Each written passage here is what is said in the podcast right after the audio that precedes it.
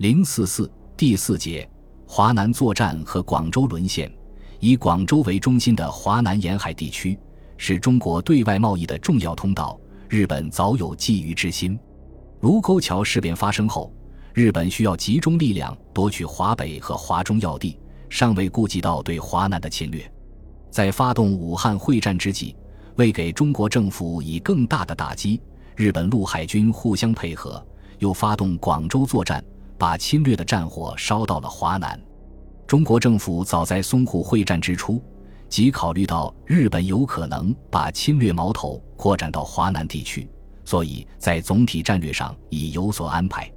一九三七年八月二十日，国民政府大本营颁布的《国军作战指导计划》和《国军战争指导方案训令》中，明确把广东和福建两省划为第四战区，由军政部长何应钦任战区司令长官。于汉谋任副司令长官，该战区的主要任务是对敌海陆军之扰乱完全战备，除对敌海陆空之扰乱完成战备态势外，应充分准备参加第二期之作战。当时大本营把第一期作战的界限划分到当年十月下旬，因此要求第四战区准备参加十一月以后的对日作战。这一计划的依据主要是对敌情的判断。认为日军主攻方向是在华北和淞沪地区、闽粤方面，敌军以海空军扰乱或在所难免。如用陆军实行真面目之作战，则无此能力。同年九月初，军委会电令第四集团军总司令蒋鼎文和第十二集团军总司令于汉谋，要他们完成作战准备。两军的分工是：第四集团军负责福建沿海防御。第十二集团军负责广东沿海及海南岛的防御。对于华南沿海地区在中国对日抗战中的重要作用，日本当局也早已看到。早在一九三七年十月初，日本陆军参谋本部有关科室经过研究，即提出了为了切断敌之主要补给线路，应进行广州作战的主张。但因实施这次战役至少需要三个师团的兵力，因而被暂时搁置。为减少用兵，该部又考虑对华南地区重要目标进行限定作战。十一月初，拿出了具体方案，以一个独立师团的兵力占领香港东面约八十公里的平海半岛，建立航空基地，依靠飞机轰炸，切断珠江沿岸及广九铁路的交通。当时淞沪地区的日军已突破中国守军的防线，开始向西进击，预计一月中旬攻占南京。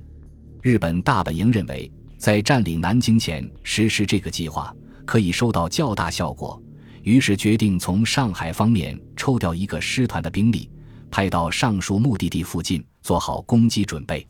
十二月三日，日本大本营决定调第十一师团及重藤支队为登陆部队主力，同时编组第四飞行团以参加华南作战。不久，又下达第五军战斗序列。由台湾军司令官古庄干郎兼任军司令官，该军的任务是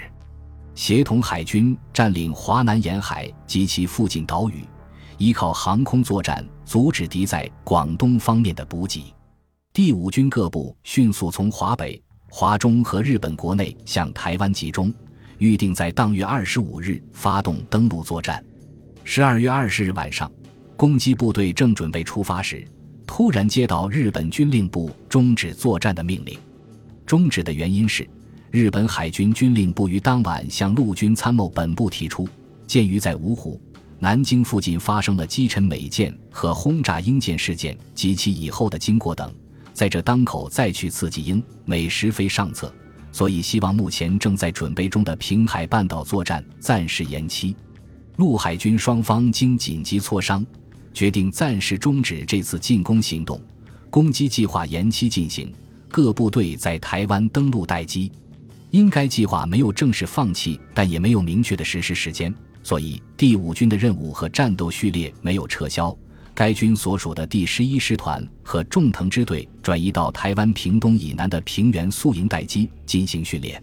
长江轰炸英美军舰的事件解决后，日本海军对英。美两国的顾虑并未消除，所以该作战继续延期。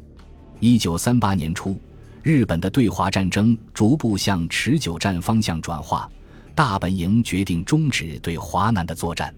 二月十五日，按照大陆命第二十七号，撤销第五军战斗序列和第四飞行团编制，第十一师团调回日本国内。然而，日本军方对华南地区仍十分关注。三月初，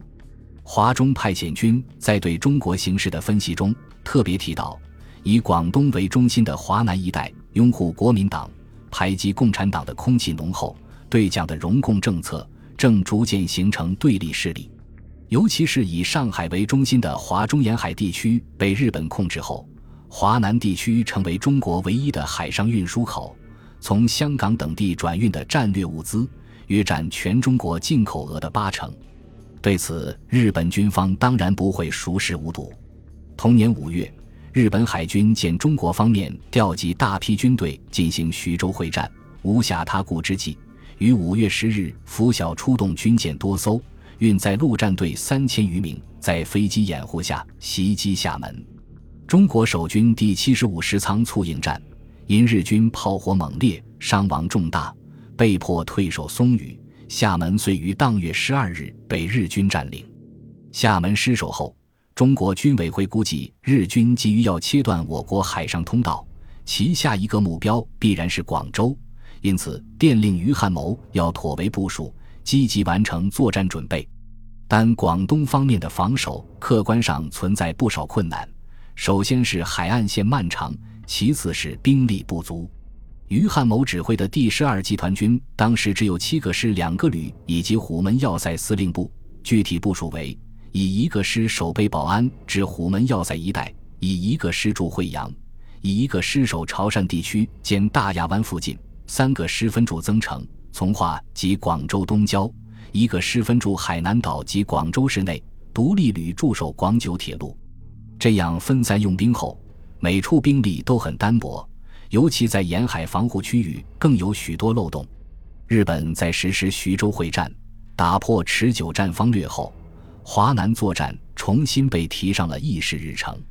日本大本营陆军部认为，广东作战和汉口作战同等重要。问题是，究竟先实施哪一个作战？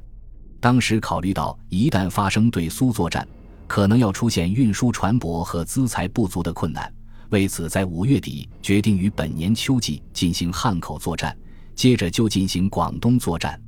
日本大本营对内外形势经过综合分析，作出这样判断：早日解决中国事变，这是陆军省部的一致希望。即使从历史上看，只要攻占汉口、广东，就能支配中国；攻占汉口、广东，只要投入陆军主力，用现有的兵力就可以作战。估计苏联在此时不能参战，海军对苏将作战直指汉口，有很高的积极性。广东作战当然有攻占海南岛的意志，于是，在六月十五日的御前会议上，决定进行攻击汉口和广东的作战。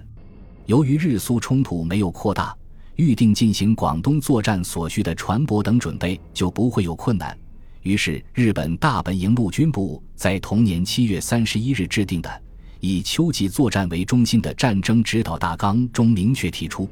尽量缩短汉口作战和广东作战的时间间隔。广东作战之目的，在于一面切断蒋政权的主要补给线，一面使第三国，特别是英国的援蒋意图受到挫折。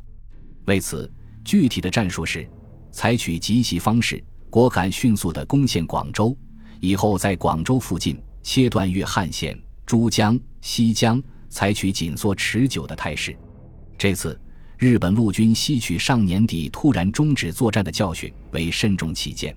不仅事先与海军统帅部联络，还与陆海军省及外务省协商，对海军提出同时攻占海南岛的方案，因兵力分配不适当而未予采纳。当汉口作战发动之际，日本陆军当局也抓紧进行攻占广州的准备工作。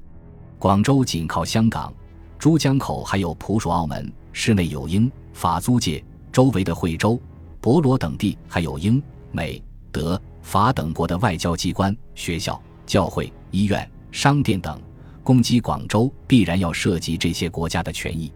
为避免与第三国发生纠纷，日本陆军在作战指导上做了周密考虑，不采取沿珠江直抵广州的强攻作战，而改用由大亚湾登陆迂回到广州的方案。预定参战的兵力有三个师团，分别从华中派遣军和关东军内抽调。参战军队编组为第二十一军，司令官由原第五军司令官古庄甘郎担任。九月十九日，日本大本营正式下达该军的战斗序列及攻击命令。第二十一军由第五师团、第十八师团、第一零四师团和第四飞行团为基干兵力，其任务是。夺取敌在华南的重要根据地，切断其主要对外联络补给线，在攻占汉口的前后，与海军协同攻占广州附近要地。具体要求是，在十月中旬前后，分三个运送团把部队主力运送到大亚湾及珠江沿岸登陆。作战中要尊重第三国的领域及权益，防止无端招致纠纷。同时，还颁布了作战要领。详细规定了军队的运送和行动方案。第一次登陆要动员四十万吨运力，准备各种登陆船只约一千一百艘，其后由这些船只往返运送。十月中旬，以第十八师团和另两个师团之一部为主力，在大亚湾登陆，迅速建立登陆根据地，从惠州方面开始下一步攻势。十月下旬，第五师团主力夺取虎门要塞，沿珠江推进，策应主力作战。军主力在珠江作战开始时发动攻势，向广州进击，与中国军队主力决战。攻占广州后，尽量紧缩占据地，切断在广州附近中国的主要对外联络补给线。本集播放完毕，感谢您的收听，喜欢请订阅加关注，主页有更多精彩内容。